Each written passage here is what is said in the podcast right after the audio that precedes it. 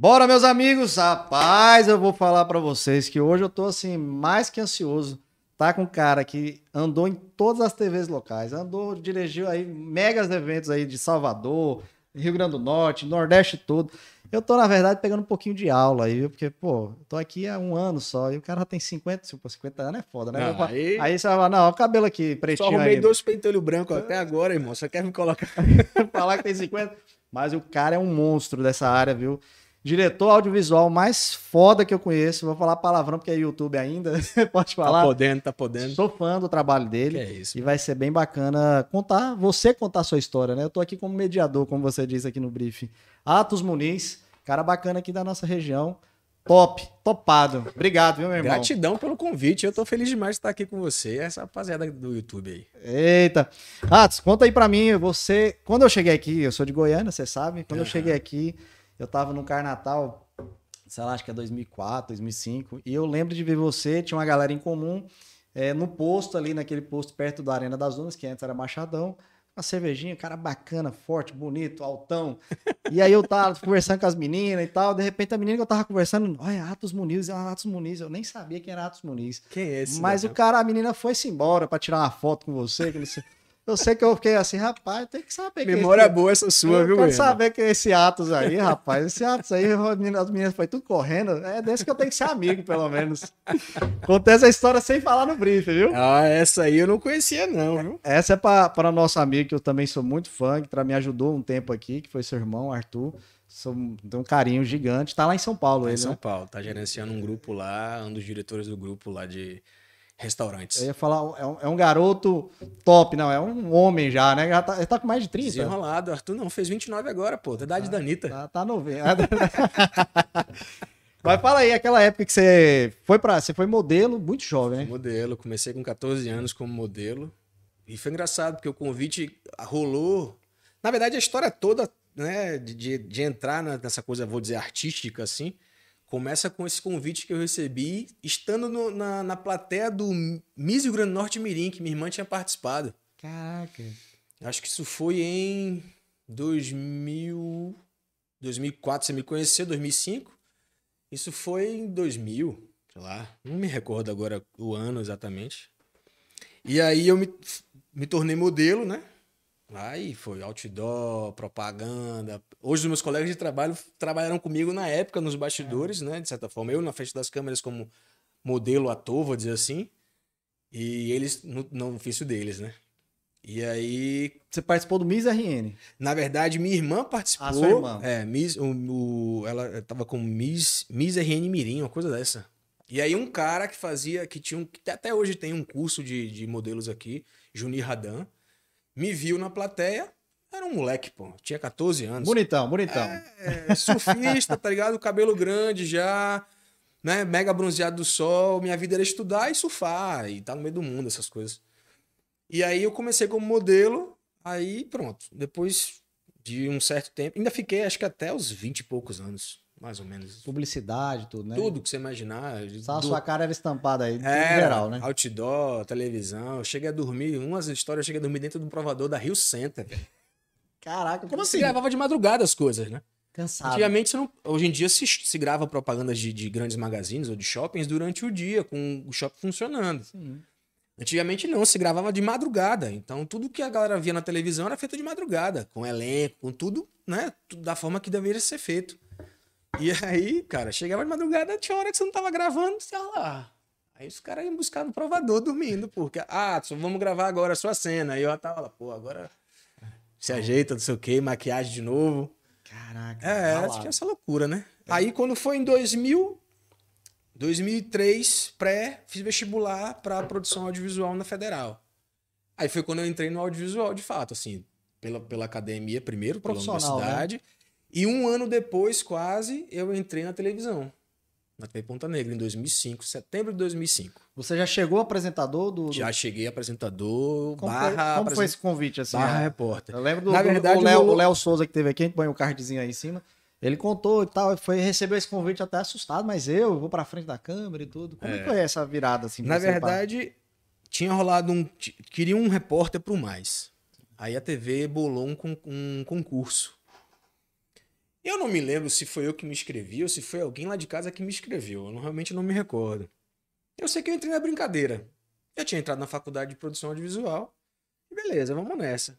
Aí cheguei na final com Diego Negrelos, velho. Diego, Diego, vou convidar Diego. amigo. cheguei na final com Diego Negrelos. Foi massa, assim. Diego já tinha um sonho, Diego também fazia jornalismo na época, na UNP, eu tava na Federal.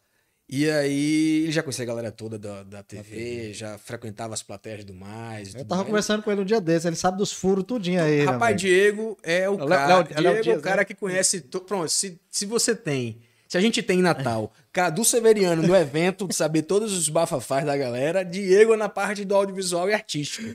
Dá pra fazer um programa os dois aqui, vai ficar ótimo, viu? Vai ser maravilhoso. BO, BO grande se revelar as coisas que a galera sabe. Mas enfim, aí rolou essa onda. Acabei ficando, né? É, e assumi o, o, mais com Priscila. Priscila tava procurando esse cara para trabalhar Priscila com ela. Souza. Priscila Souza. Não né? a Freire. É, é, Souza, que é uma das proprietárias da TV Ponta Negra, né? Sim. E a gente ficou nessa dupla durante dois anos e pouco. Aí depois entrou Manu. Aí eu saí, fui para outra emissora fazer projetos especiais. Aí, enfim, foi Band, Sim TV e tudo mais. Aí é isso, aí depois eu vim trilhando dentro. Isso é ainda em Natal, né? Sim. Fazendo sim projetos. Quando projetos... você participou ali da TV, você conseguiu. É, até uma pergunta chovendo molhado, mas o impacto, porque às vezes a pessoa não entende esse impacto que tem na sociedade de, de ser reconhecido e tudo. Cara, você imagina que eu era um jovem, 17 anos, ainda meio que deslumbrado com, esse, com essa coisa grandiosa da TV, que de fato existe. Chega no Rio O ego é uma todo. coisa que primeiro bate na pessoa é o ego. Você começa a ver as pessoas reconhecendo na rua, né? Isso é muito doido. Ei, fulano. Tinha, uma, tinha já um espectro, mas muito pequeno nessa época da, da de modelo. Então eu ia para os lugares, aí tinha outdoor que eu tinha feito. Sim. Então tinha gente já me reconhecia ali. Mas TV é diferente. A TV ela chega onde um outdoor não chega. Todos os dias, né? É, todos os dias. É, no caso mais é, é todo sábado, né? E numa hora que era uma hora propícia para a grande audiência, que é o almoço, né? Nossa. Então a família estava reunida dentro na mesa para assistir um programa de entretenimento na cidade que naquela época era como se fosse o Rota hoje. Sim. Né? Não tinha o Rota, era, era o mais, e o mais era ganhava para o jornalismo, pra você ter noção ah, de audiência. Audiência boa. Gente, eu lembro de ter participado de reuniões com um comercial que a galera falou assim: vamos botar Atos mais sem camisa, porque a audiência dele é totalmente feminina. Então, essa, essas coisas aconteciam. Cara, teve, teve essa reserva? Tinha, cara, essa noção. Então, eu. No, no This Is Us tem, um, tem muito... um. Já viu o This Is Us? Não. Não, This Is Us é ótimo, você vai gostar. Tem um cara lá que é um, um ator que ele faz um tipo babá, um negócio assim, aí fica sem camisa. Uhum. E aí tem essa questão dele, ele ficou conhecido nos Estados Unidos todo. Aí você falou, fiquei só pensando, você como. Mas essas, tá essas táticas, eu digo táticas comerciais, né? Porque se fazia a, as, os termômetros com as pesquisas sobre a, o programa como ele ia. Sim. Então, quando se descobre que a, 90% da, da audiência é feminina, então vamos explorar uma imagem masculina, Sim. né? Aí coloca Atos para fazer pautas onde Atos precisa tirar a camisa.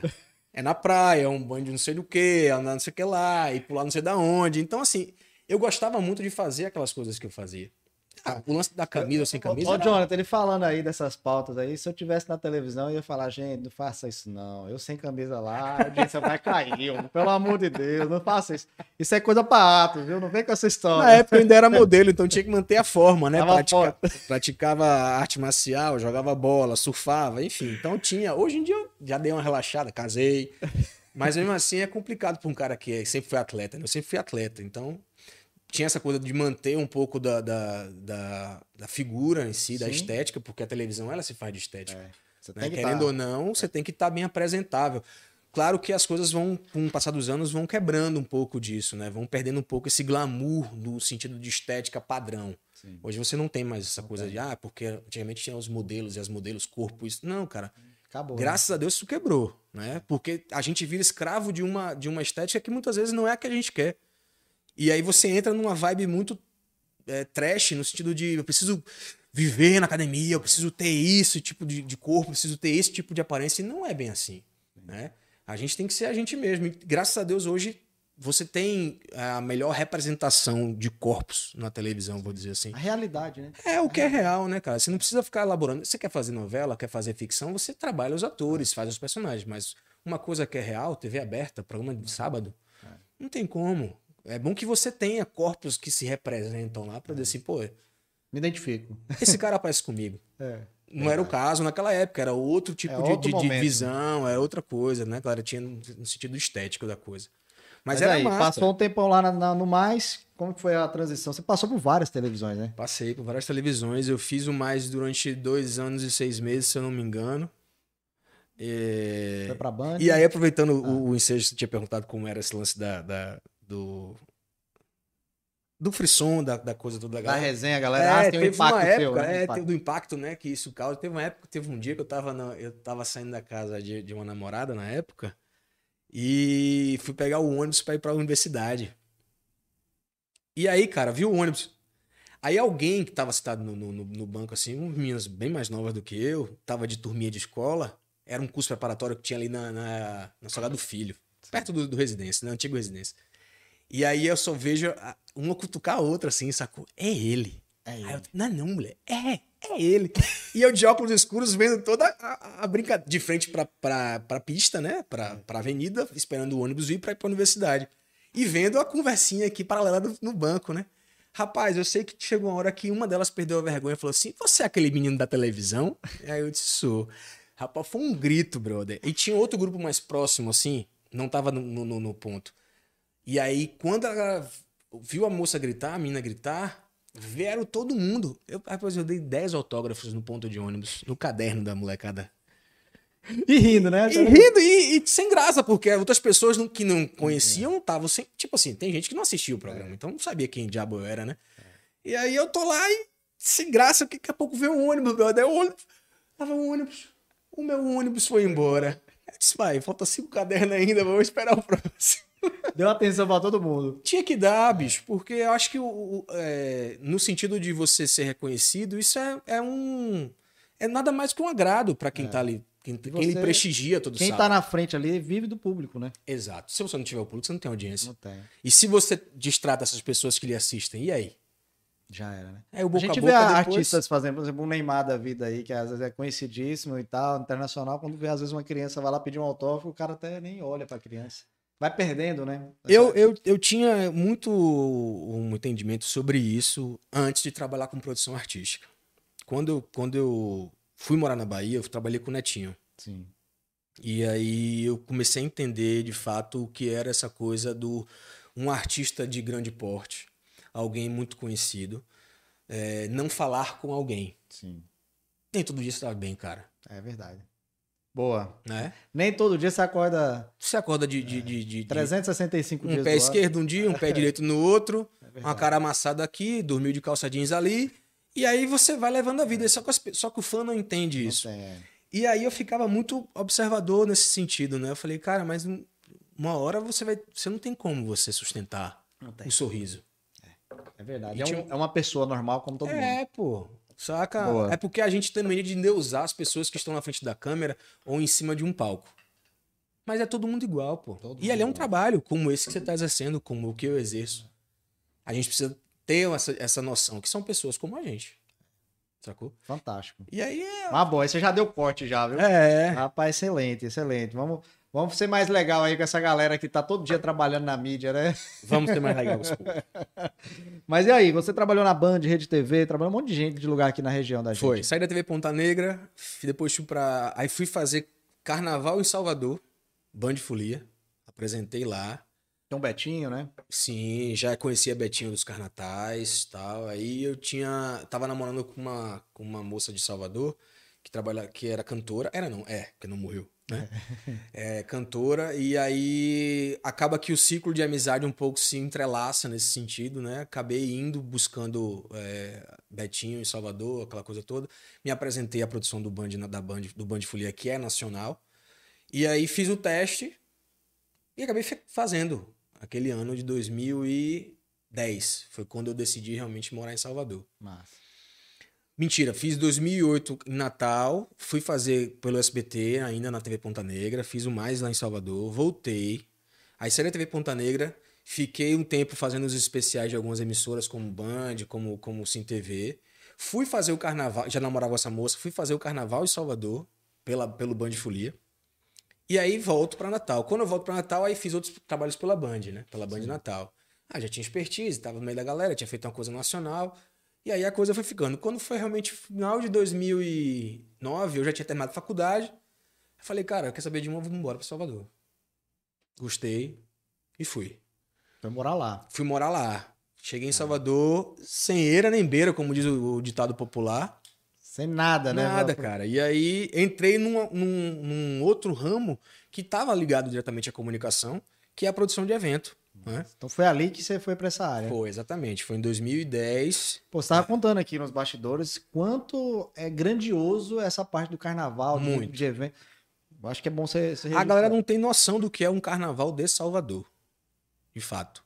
É a maior bagunça organizada do mundo. É quando eu digo bagunça, porque realmente, de fato, é uma bagunça. Mas no sentido de, de, de, de expansão. Sim. O carnaval nunca fica num canto só. Ele não se restringe a uma localidade em si. Então você tem um fluxo da cidade que é todo interrompido e a cidade vive para o carnaval. O carnaval Salvador é assim, né? E dentro do carnaval tem outras festas, que são os camarotes. Então o que o cara curte na rua, ele também curte no camarote. Aquele artista que sai num bloco, pago, ele também está dentro de um camarote, que também é pago, né? Um ambiente privado do privado. Hoje os camarotes, hoje os blocos já estão saindo como pipoca, né? Financiados pelo governo, tudo mais, do estadual. Então, democratizaram de novo o car- o carnaval. Só que é uma estrutura muito grande, Goiano, porque assim, é, ali em Salvador, as pessoas de Salvador, os baianos em si, sabem que o carnaval não é para o baiano. O carnaval de Salvador não é para o povo de Salvador, é para o turista. Baiano gosta de São João, carnaval é para ganhar dinheiro.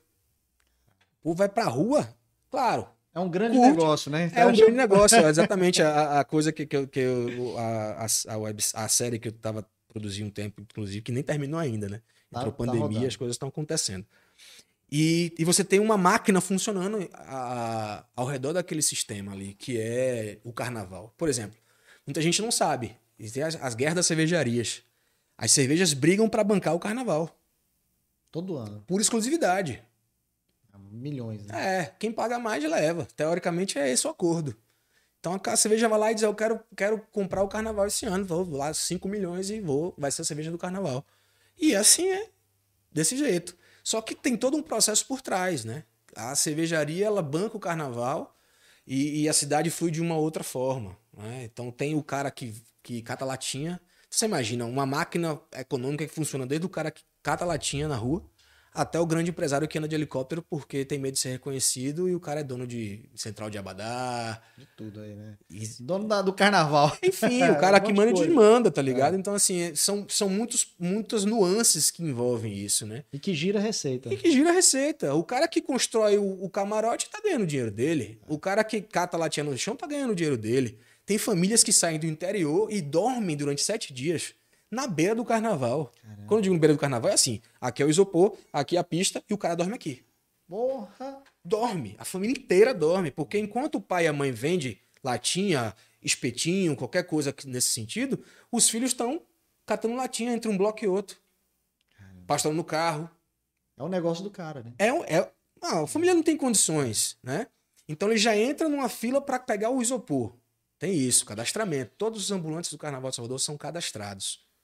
E a gente não fala isso de uma, de uma, É. de uma festa particular, que você está envolto por, um, por tapumes. Estamos falando da rua, Que é né? pública. que é pública, sacou? Então, assim, você tem vários isopores e quem foi pro Carnaval Salvador sabe. Toma cerveja do isopor. Na rua é no isopor mesmo, não tem o que fazer. E quando você olha por trás do isopor, tem uma família inteira deitada dormindo. Massa, viu? Saca? E aí você vai pros níveis, né? Até chegar nesse cara aqui, como eu falei, anda de helicóptero. É uma pirâmide social, né? É. Hum, é uma, acaba sendo desigual. E é triste, porque você começa. Reflexo mesmo, né? Total, cara, Reflexo total. Assim, sociedade. você vê como as pessoas estão aptas a passar por situações descabidas para ter uma grana. Você dormir sete dias no meio da rua, do lado de mijo, de água que desce, Sujeira, tudo, né? chove, porque o Carnaval Salvador chove, cara. Inclusive é teste para telhado de camarote. Os testes de chuva são, são é, exclusivos praticamente do Carnaval de Salvador. Que você monta estrutura. Aí você vai, pô, mas se chover, como é que eu vou? Vou jogar um caminhão pipa? Não. Por coincidência, dois, três dias antes do carnaval começar, de fato, chove. Caramba. Aí é a hora do cara tem que. A produção tem que correr atrás. E tudo isso eu vivenciei, tá ligado? Dentro Desse, bastidor do Carnaval de Salvador. Muito Inclusive, Eu vou até. Pode falar. camarote que caiu, por exemplo, o camarote da Brahma teve um ano que caiu. Eu trabalhava no Skol e a, Bram- e a Ambev estava fazendo também outro camarote, que era patrocinando o camarote, que era o camarote da Brahma no Barra Vento. Eu acho que lembra. E velho. deu uma chuva, velho, e caiu, a estrutura foi abaixo. Construiu uma nova, hein? Não constrói. Faz Aí mais. você faz o quê? Você redistribui, aí é produção, né? Redistribui seus foliões para o camarote Skol, os camarotes onde a, a cervejaria patrocinava, de alguma forma ou de outra, tinha que alocar aquele folião que pagou caro pra estar ali. Não, você falando aí, a galera aqui, eu já fiz vários produtores de eventos aqui da cidade, já passou por aqui. A galera nova, até alguns falaram, rapaz, o pessoal procura, a galera nova, 20 anos, quer ser produtor. Mas o que ele falou aqui foi, foi bem bacana, até nos bastidores. Quem quer realmente ser um cara top na área de produção, tem que ir lá pro carnaval, Tem. é, ver os bastidores, vai lá, fala assim, eu quero ser estagiário da empresa X É, e passar os sete dias vendo É. toda a montagem, o processo, porque é uma grande escola, né? A é um faculdade. trabalho, né? é uma indústria, na verdade, né? É o chão de fábrica que a gente fala, porque assim, o, o- o lidar com. Porque tem todos. É igual ao audiovisual, né? São fases. A pré-produção, a produção, a execução de montagem e, e- e execução de fato, a coisa acontecendo, e a pós-produção, que é a desmontagem, né? Sim. Então, o carnaval, o camarote, a festa, ela funciona dessa forma. A gente está acostumado muitas vezes em fazer coisas pequenas. Mas quando você vai para um âmbito muito grande, uma coisa muito maior, Copa do Mundo, vou dizer assim, porque o Carnaval de Salvador é a Copa do Mundo. Copa do Mundo. é. Você tem um, um dia, um milhão de pessoas na rua, no único espaço. Você tem, você tem Natal, Natal. No único perímetro. Mais, é, mais que Natal. Natal, mais que Natal. No único perímetro da Barra Rondina, eu não falo nem de Campo Grande e Piedade, que é outro circuito, e no, no, no- Pelourinho, que é outro circuito. Eu falo de um canto só. O artístico do Carnaval Salvador, que é Barra Rondina. Um milhão de pessoas na noite. Você imagina como é executar tudo isso, né? E cada camarote em torno de 5, 6 mil pessoas. Mas, ah, mas aqui tem camarote que tem muito mais gente. Tem. Mas vai fazer um camarote numa estrutura que é em cima de outra estrutura. Uma coisa é pegar um espaço aberto e construir um camarote ou um evento. Outra coisa é você pegar uma estrutura física existente, como por exemplo o Camarote Square é construído em cima do, do Clube Espanhol.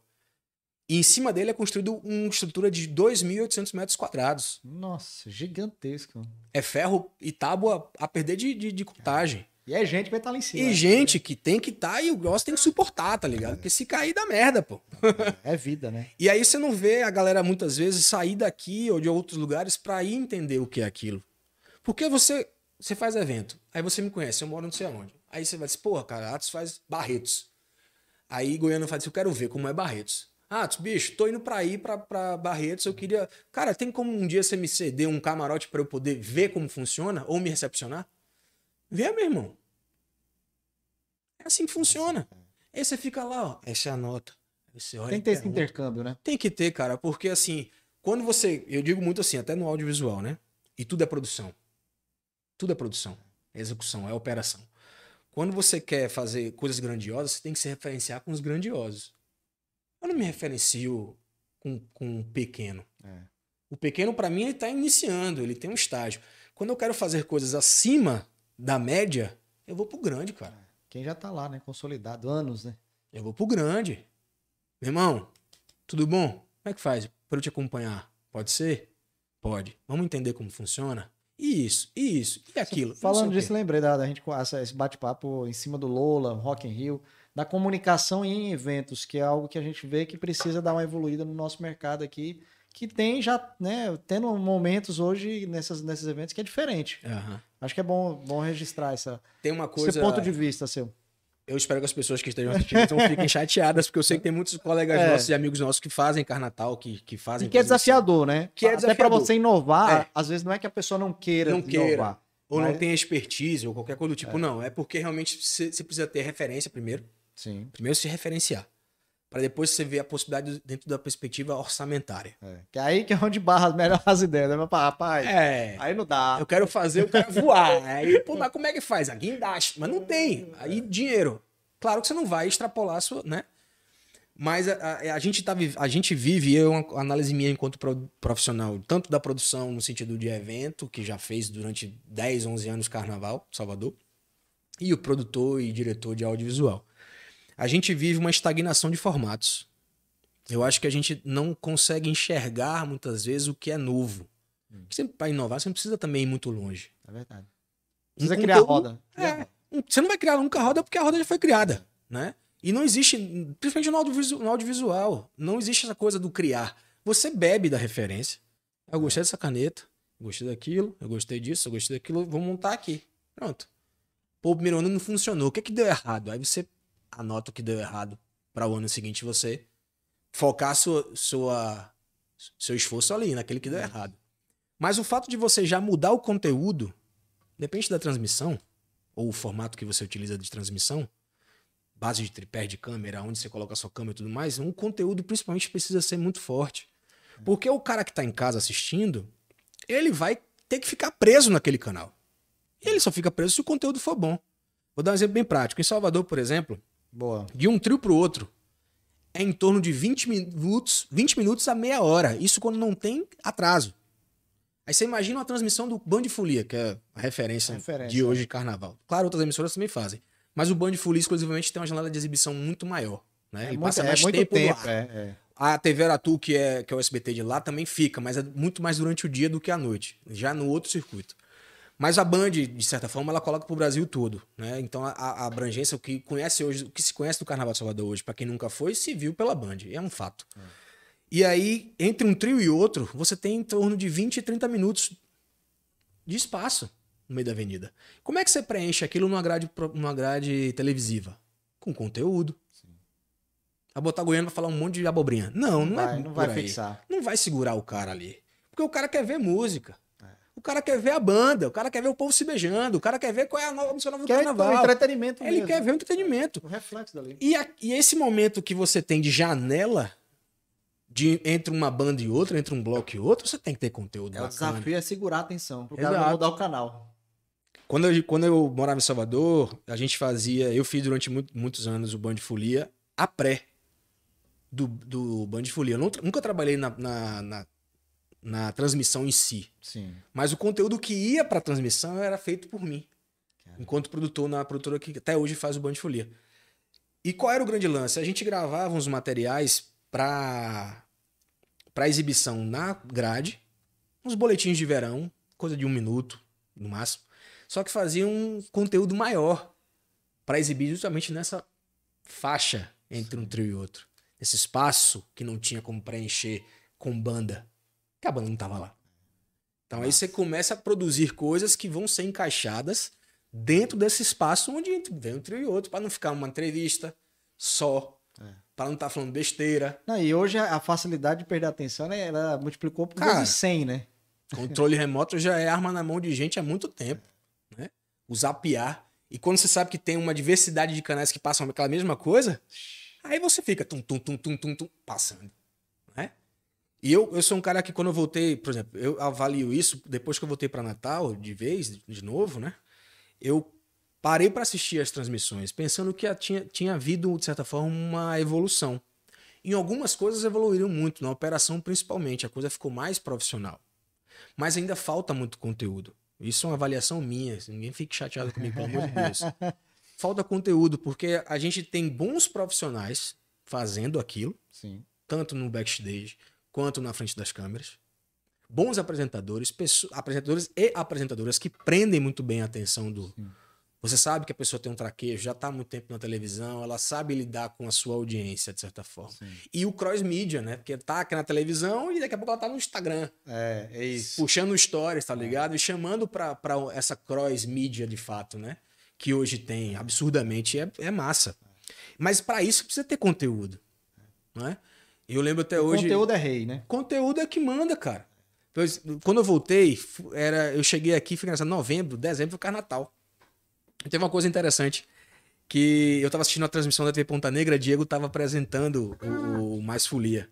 E aí Saulo vinha no bloco dele, era o primeiro ano do Baiuno que tinham colocado no Carnatal. E aí ele foi comentar sobre o figurino de Saulo. E aí foi engraçado que ele comentou algo, não tinha nada a ver com o tipo de figurino, Sim. mas acabou puxando o figurino. Aí eu fui, como eu tenho o Diego, amigo meu de longa data, ele sabe disso, eu chamei ele no WhatsApp, mandei, Digão, isso aí é um abadá.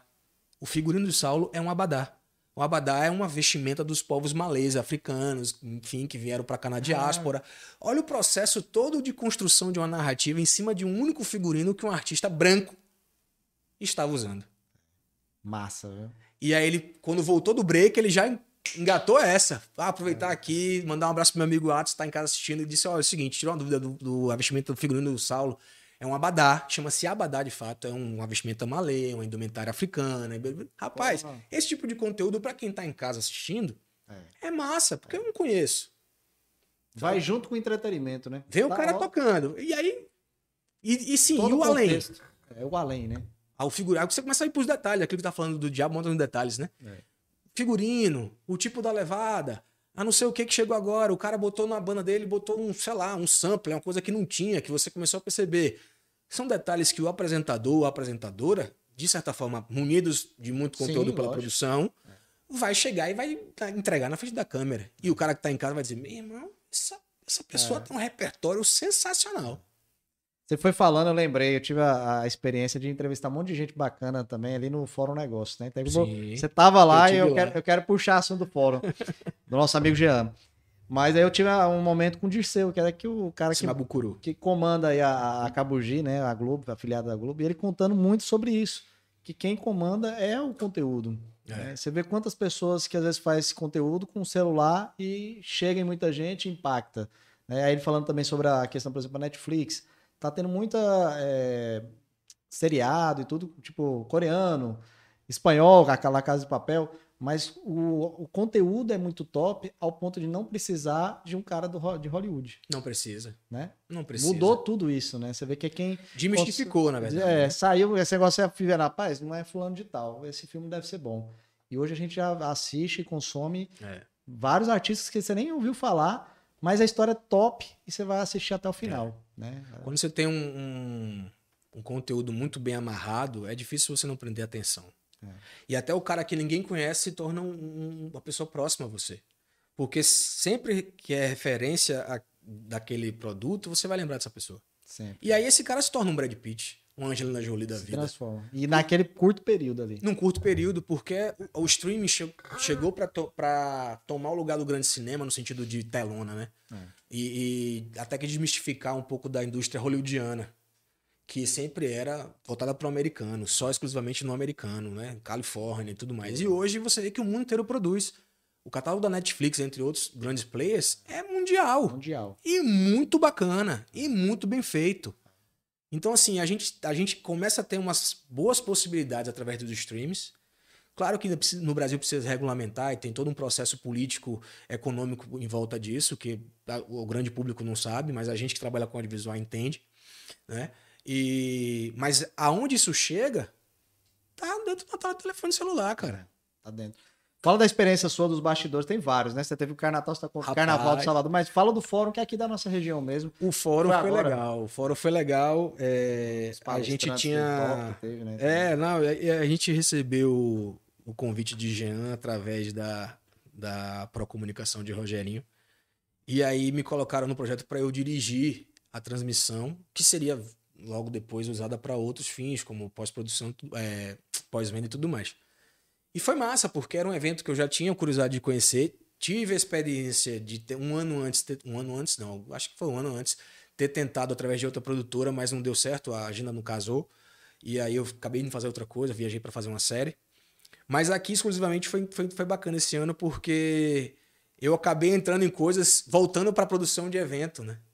Eu tava para dirigir a transmissão e captação de áudio e vídeo pela Procomunicação, mas acabei me metendo um pouco do- no- na- com as expertises que eu tive do, car- do, do carnaval, dos anos todos de Salvador e tudo mais.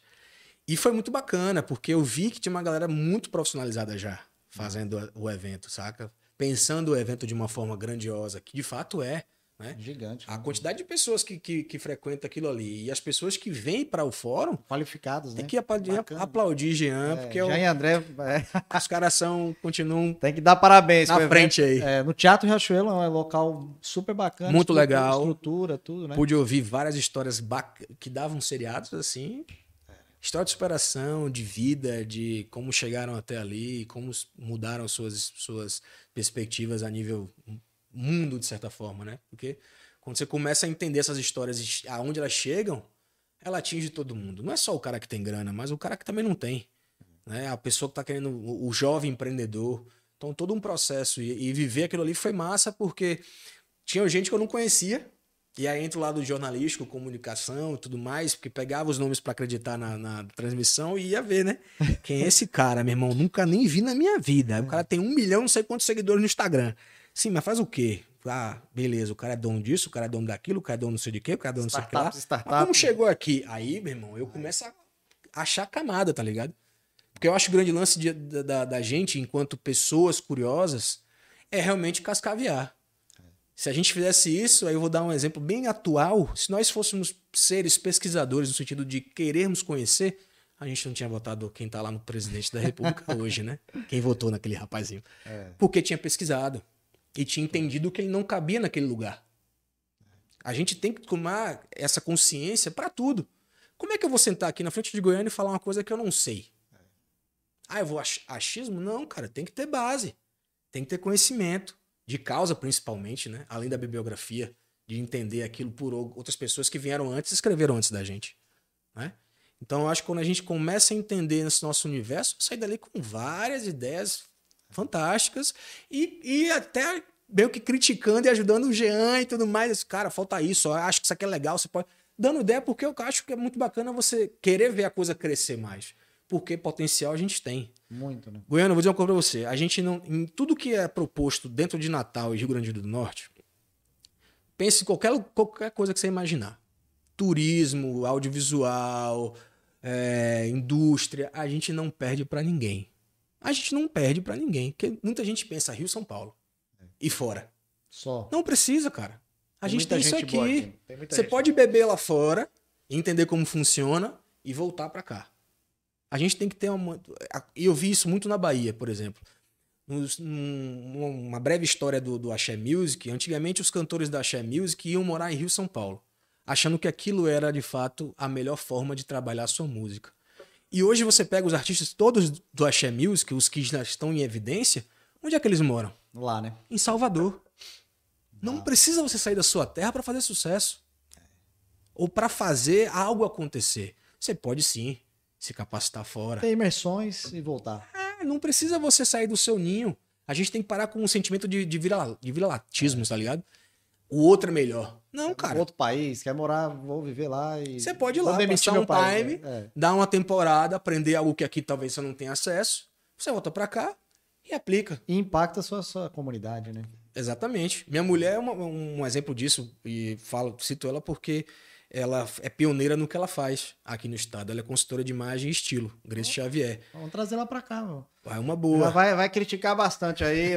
o, o, o, não, não é disso. O mediador aí. Ah, não é disso, não. rapaz, tô brincando. E Grace, e Grace, Grace começou uma coisa que Rio São Paulo já estava muito bem desenvolvido, trouxe para cá, executou aqui e hoje tem uma gama de profissionais que fazem a mesma coisa que elas.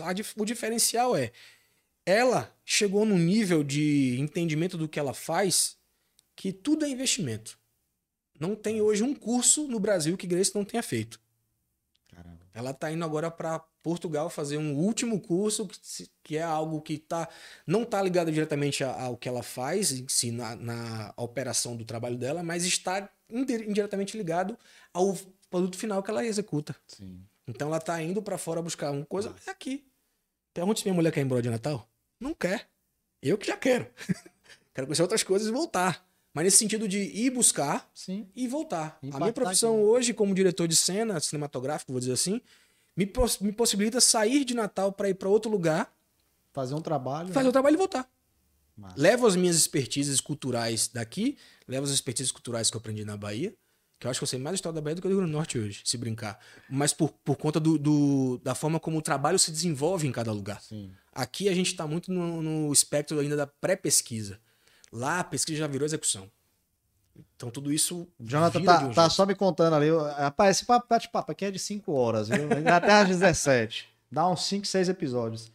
Em vez de água, tem que ser cerveja, churrasco. É, exatamente. Papo de, de compadre mesmo. Trazer mais gente dos bastidores, porque você foi falando aí, e é, é uma coisa assim, grandiosa, o quanto é importante as pessoas ali dos bastidores. E você é, tem a sua importância, né? Você foi da frente da câmera e as pessoas só vê o cara aqui na frente da câmera mas, poxa, Entende a engrenagem que tá por a trás. engrenagem é gigante, né? Então é muito bacana trazer uma pessoa como você, que as pessoas conhecem, né? Teve essa- esse tempo, 10 anos atrás, mas que olha o tanto de coisa que você fez nesse, nesse período.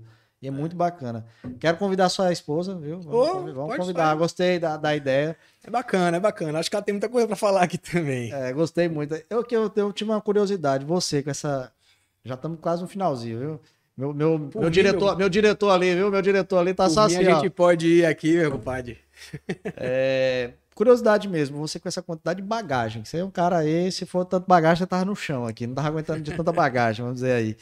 É, cara, você pensa em ter alguma coisa educacional, passar esse conhecimento para outra pessoa em forma de, de mentoria, de curso? Já tem esse, esse start que você já tá pensando? Como é que tá? Meu trabalho, inclusive, especificamente o meu trabalho, a forma como meu trabalho funciona hoje dentro do ambiente profissional, no set, vou dizer assim, na televisão, onde quer que eu esteja trabalhando como diretor, ele já vem com essa bagagem de, de, Passar mesmo. de passar o conteúdo, de lecionar. Eu fiz uma pós-graduação em docência no ensino superior, lá na Bahia, quando eu morava lá. E, e eu entendi que, de fato, o que eu sei não pode ficar só comigo. Eu não posso me restringir a dominar o que eu sei. Eu preciso passar para outras pessoas. E outras pessoas passam para mim o que elas sabem. Então, a, a- educação, de certa forma, o ensino, né? a aprendizagem, ela é uma via de mão dupla. Totalmente, Sacou? troca, né? É, e, e quando você ensina, você aprende de novo, né? Então é, você reforça o que você já aprendeu. E eu sempre trago isso do, do meu trabalho. Às vezes trabalho com alguém, ah, eu fiz, exemplo, fiz mais um João, que é um filme, um, um curta-metragem. Os meus assistentes de direção eram todos estagiários. Porque a, a produtora me propôs, Atos, eu queria colocar fulano e ciclano para fazer, porque eles estão aprendendo. Você se incomoda? Eu já fui assistente de direção. Então eu, Quem não foi, Eu né? já estava munido de do como executar o trabalho deles, de certa forma. Então eu, eu me sinto seguro enquanto um diretor, em algum momento talvez não tenha um assistente de direção apto e capaz a, a me suportar. Eu falei, então vou topar o desafio, traga. Foi um menino e uma menina, e a gente fez o filme, e foi massa, acredito que eles tenham aprendido muita coisa, porque enquanto eu tô aqui na- no, no vídeo assiste, né, vendo o que eu vou gravar, eu tô trocando informação, dizendo, olha, por que isso, por que aquilo, isso, aquilo, isso, por conta disso, aquilo, por conta daquilo outro. Porque a pessoa sai, eu acho que a gente tem que ter na cabeça sempre, Goiano, que a educação ela tem que ser profissional. É um- e eu faço uma crítica diretamente às universidades. O aluno sai da universidade, ele não sabe o que que ele quer da vida ainda. Ele não sabe. Ele não sabe como se colocar como profissional, não sabe nem quando, quanto cobrar. Como é que alguém vai perguntar a um jovem formado qual é a sua pretensão salarial? Se o cara não sabe nem o que é o mercado dele. Fica difícil, né? É. Então a universidade sem, também sem tinha essa que ter preparação, é. e aí, qual é onde, onde tá a preparação? No estágio. Só que o estágio, muitas vezes, grande parte das vezes, o aluno é jogado num, num ambiente de trabalho que não tem um trainee. Não tem. Não tem alguém que tem. esteja exclusivamente para ficar do lado dele quatro horas, como horário de estágio, para explicar: olha, isso é uma garrafa de vidro, isso aqui é uma caneca, isso serve para isso, serve para aquilo. Não, meu irmão, te vira. Toma aqui a Aprenda. demanda, Aprenda. Vai buscar ali uma caixa de colobar, o cara sabe nem o que é colobar. Vai buscar uma caixa de colobar ali, isso inclusive já deu justa causa de demissão em emissora de televisão. Colobar são aquelas linhas coloridas da televisão quando Sim, fica fora do ar. Sim, é Aí você mesmo. diz o estagiário, vai buscar uma caixa de colobar ali, e o cara chega na, na, na OPEC, quer pô, uma caixa de colobar. Ah, tem em tal lugar. E fica rodando na, na emissora, pô. Porque não sabe, É. sacou? Jonathan tá rindo ali, ó. Você sabia, Jonathan? Igual a produção. Olha aí, a acabou de produtora dizer. de audiovisual independente. o cara fala assim, meu irmão, também pleno set, o cara fez, bicho, olha, tá variando demais, tem muita nuvem. Vale buscar, por gentileza, com o cara, do, com o brother da. O Gaffer, o gancho de nuvem. Aí o cara fala, gancho de nuvem. É, meu irmão, pra tirar a nuvem do lugar, pô, vai buscar lá o gancho de nuvem. E o cara sai, tá ligado? O cara vai lá no cara, do, do- vai no Gaffer lá, que é responsável pela estrutura. Diz, meu irmão, olha, o, o AD pediu pra você trazer aqui o gancho, me dá o gancho de nuvem. O cara faz, meu irmão, você vai falar com o fulano da, da, da luz. E aí o cara, o moleque e a menina fica rodando no set, pô. Porque o gancho de nuvem não existe. Quem é que vai puxar a nuvem, brother? Tá ligado? Esse povo é ruim, viu? Isso é um Ah, que a universidade não lhe traz É. nesse sentido, né? E como quanto cobrar, legislação. A gente não tem. A gente tem uma breve, É muito pouco. muito né? curto, Tem, que, meses. tem que mudar essa educação. Tem que Que mudar é no sentido de, de formar mesmo, de fato. Não é só deixar que o cara seja ou a menina se, se torne acadêmicos, porque muita gente sai da graduação, entra numa pós, que aí o mestrado, doutorado e pós-doutorado. Mas como é que esse cara vai lecionar para um cara que entra na universidade se esse cara nunca pisou num set, por exemplo? Falo pelo audiovisual. Sim. Nunca pisou num set de gravação. Nunca esteve numa, numa televisão. Como é que ele vai dar aula de iluminação, de fotografia, direção de fotografia, direção de cena, produção audiovisual para uma pessoa que nunca esteve e o cara também nunca esteve? Livro, beleza, são importantes, devem existir, tem que existir. Mas a expertise profissional de estar com a mão na, na massa, é. o braçal, o, o chão de fábrica que a gente chama, tem que existir, cara. Então a própria universidade tem que pensar desse jeito. Saca? Na minha época eu não tive tanto. Até porque a universidade estava engateando ainda na, na É. comunicação, os laboratórios ainda eram muito novos e muito pequenos. Hoje você já tem uma estrutura maior na, na federal. Mas, tipo, você não tem professores muitas vezes que detêm aquilo. São grandes produtor, é, profissionais no sentido educacional, do entendimento de sou o doutor sobre aquele assunto. Mas às vezes nem sabem passar. Você Não vê sabe. muito. Chega na, fac- na faculdade, Sabe, cara mas não sabe passar. não sabe passar. Bota no quadro. Quero uma resenha do capítulo tal, do livro tal, pra semana que vem. Isso não é desenvolve. da aula, cara. Não desenvolve.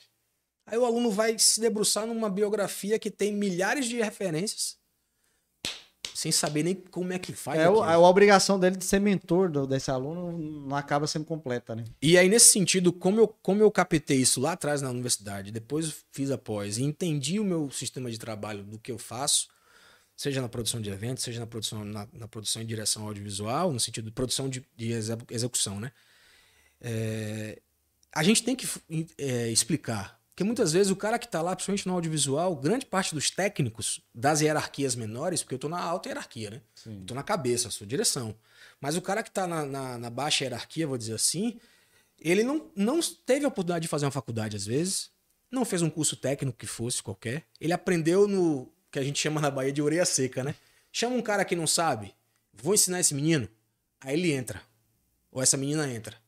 Ele aprende ali, ele sabe executar, ele pega uma câmera, ele pega o microfone, ele monta, ele sabe ouvir, sabe ver.